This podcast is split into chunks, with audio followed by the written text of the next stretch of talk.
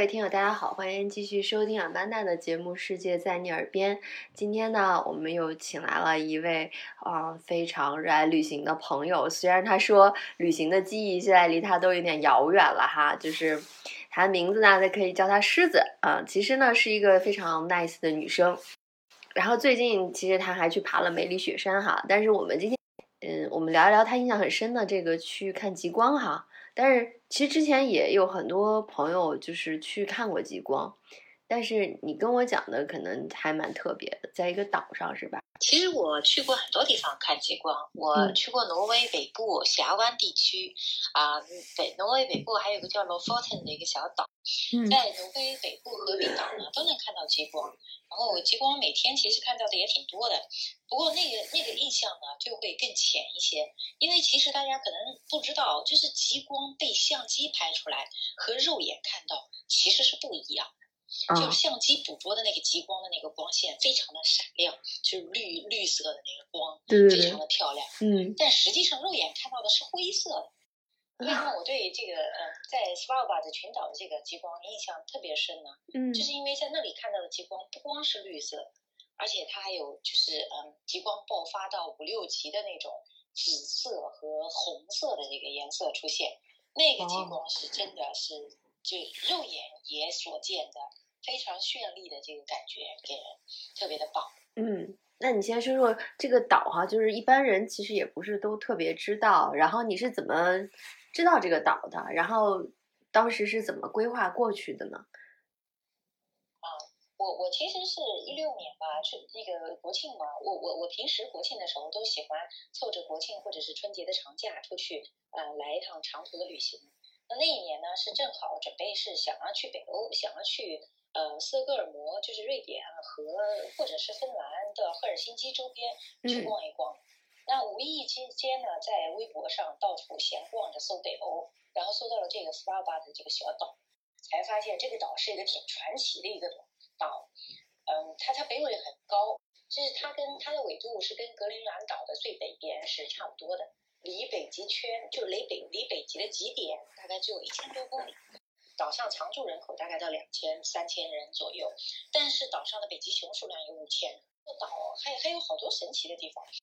嗯首先，那座岛据说是一九二几年的时候就被签了一个叫叫斯巴尔巴德的公约，嗯那那个公约就限定了说，所有缔约国呢都可以呃自由进入，因为嗯中国也是缔约国之一，中国的这个公民都是可以自由进入那个岛，并且无限期的在那个岛上可以停留。所以这个岛它是呃没有国别归属吗？它是归属哪个国家的？呃，它实际上主权是归属于挪威的，啊但是这个岛本身是个特殊的岛，它有一条公约，有一条嗯条约，嗯所以这个公约呢，就就使得这个岛又变成了相对自由的一个岛。啊就只要你进入了这个岛了以后，你就可以无限期的停留在那里，没有人会查你的户口啊，没有人会查你的签证。无限期是吧？但是我想问一下，就是真的有人想无限期待下去吗？我感觉这个让你说的这个纬度，我感觉很冷很冷。对，是嗯的。而且那个岛其实也有让人受不了的地方，比如说冬天，据说它有三个月的极夜，啊，就是三个月的时间见不到一点点的阳光。嗯所以这个岛应该到冬天的时候，我想这个岛上的一个人应该是都会想着往南飞一飞吧，往南飞出来去 去享受一些阳光。对，所以我也挺好奇，你刚才说除了北熊，这个岛上大概还有两千多人是吧？常住人口，他们是什么人呢？嗯。但这个岛呢是一个很著名的科考的岛，另外哦。这个岛上有很多的煤炭，这个岛的煤炭资源非常的足，还有其他的一些好像地下资源非常丰富，工人在采煤，哦。另外还有就是这个岛有一座大学，还有好多的科考站，比如说中国政府好像建建立了一个黄河站，就是我去的这个，它中文名字好像翻译叫朗伊尔城，嗯。这个城市是在这个岛的西部，然后呢，这个城市是这个岛的首府，那这个首府里面就聚聚集聚了这两千多号人，但嗯是我我我不太清楚它的原住民是到底在这个两千人中的占比是多少，应该是很少吧，自然条件特别恶劣的岛。原住民是北极熊。对，是的。嗯所以北极熊在那个岛上的地位可高了。那个岛上其实是就是居民都是可以带枪的，那个岛上有枪支的那个这个商场，我我去了以后，我有一天还在那儿逛街的时候逛到了那个枪支商场，嗯然后我很惊讶的发现，它那个枪支非常的便宜，那个店里面有好多，可能可能得有上百把枪，就从手枪到步枪到那种冲锋啊、狙击枪都有。哇！然后呢，最贵的一把枪也不过就才一万九千多克了，花人民币才一万五千多块钱。这个这个卖枪的这个叫叫枪姑娘，我称之她，强姑娘，我称她为枪姑娘。嗯那个枪姑娘跟我介绍说是，嗯，在岛上的话，只要你从原住国嗯啊、开一份无犯罪证明，然后嗯再到了岛上岛的这个警察局去申请一份枪支拥有声明，然后呢，你就可以去合法的买枪和拥有枪支、使用枪支。这个就是当你在受到这个北极熊或者其他生物呃侵犯的时候，你是可以自卫的。嗯但是他同时就给我科普了一下，说北极熊从一九七几年开始就已经呃有了这个专门的北极熊保护的这个法案，然啊后这个保护法法案里面呢就有规定了，就是人类是不可以侵犯到北保那个北极熊的区域。嗯，所以你说的这个枪，其实在当地主要是，呃，逻辑上、理论上是来对付北极熊的，但是它又有一个法案保护北极熊，这这岂不是成了第二十二条军规了？啊、对，但是、嗯但是因为它这个保护的这个规定还是非常的呃呃强呃这个这个严格的，嗯就是当你猎杀保北极熊的时候呢，你必须证明是你的生命受到严重威胁的时候。呃，比如说，它你你要证明熊离你已经是在五十米距离范围内了，并且熊出现了强烈而且明显的攻击性的这个表现的时候，才允许开枪自卫。是，然后那个那个这个呃枪贩子姑娘就跟我介绍，说是嗯。猎杀北极熊后，这个警察的这个调查程序和谋杀人类的调查程序是一样严格的，在在这个岛上是享有跟人类一样的这个至高无上的这个这个熊权的。熊权，虽虽然价格不贵，但是其实买枪的游客是几乎没有，多数还是岛上的这个猎民啊，或者是导游出于安全的需要，他们才会买枪嗯使用枪支。嗯，诶，那你讲这么多北极熊，我们顺便就来说说，呃一般情况下有可能看到它们吗？就是我呃不仅在路上，就是嗯在那个呃这个老伊尔城周边，嗯嗯，它那个活动其实挺多的。我我虽然去之前做了一些功课，觉得那个小岛特别的小，因为人类的活动范围是被严格的限制在一定的区域内的。过了超出区域以后呢，都是不允许自由活动的。所以我觉得这个时间应该不需要太多，我就规划了个五天。后来发现其实这五天还是不够用，它它的那个活动还是挺多的。就啊，是你比如说，你是可以乘坐它的这个北冰洋的那个破冰船，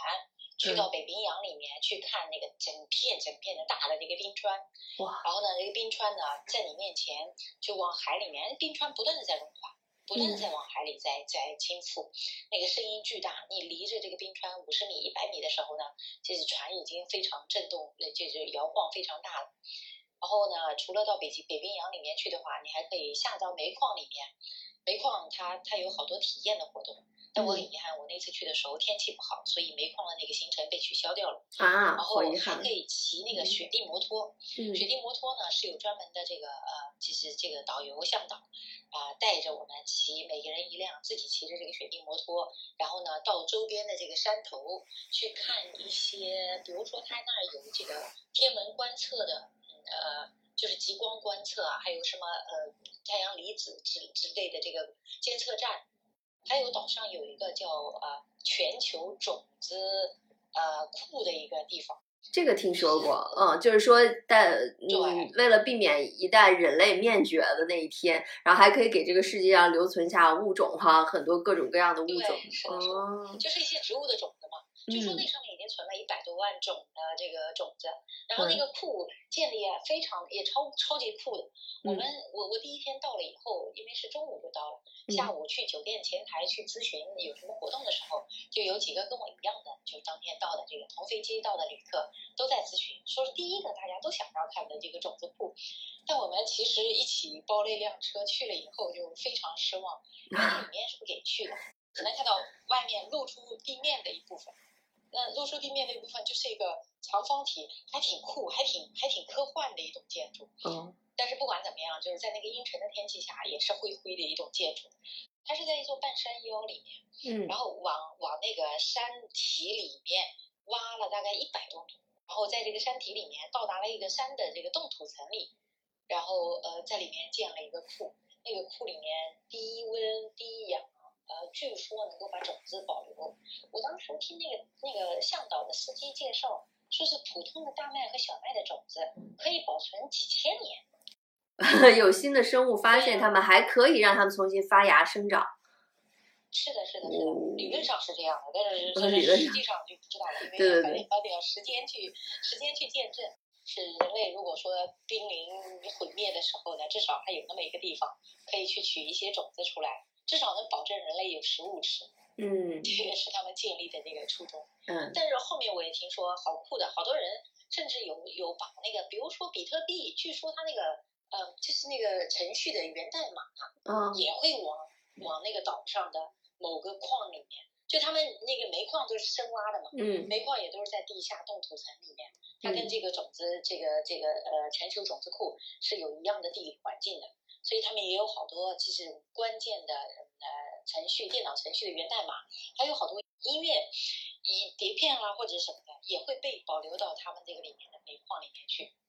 我觉得这个人类啊，就是极其的自恋，就也上下几万年都一定要把自己留存在这个历史的长河里。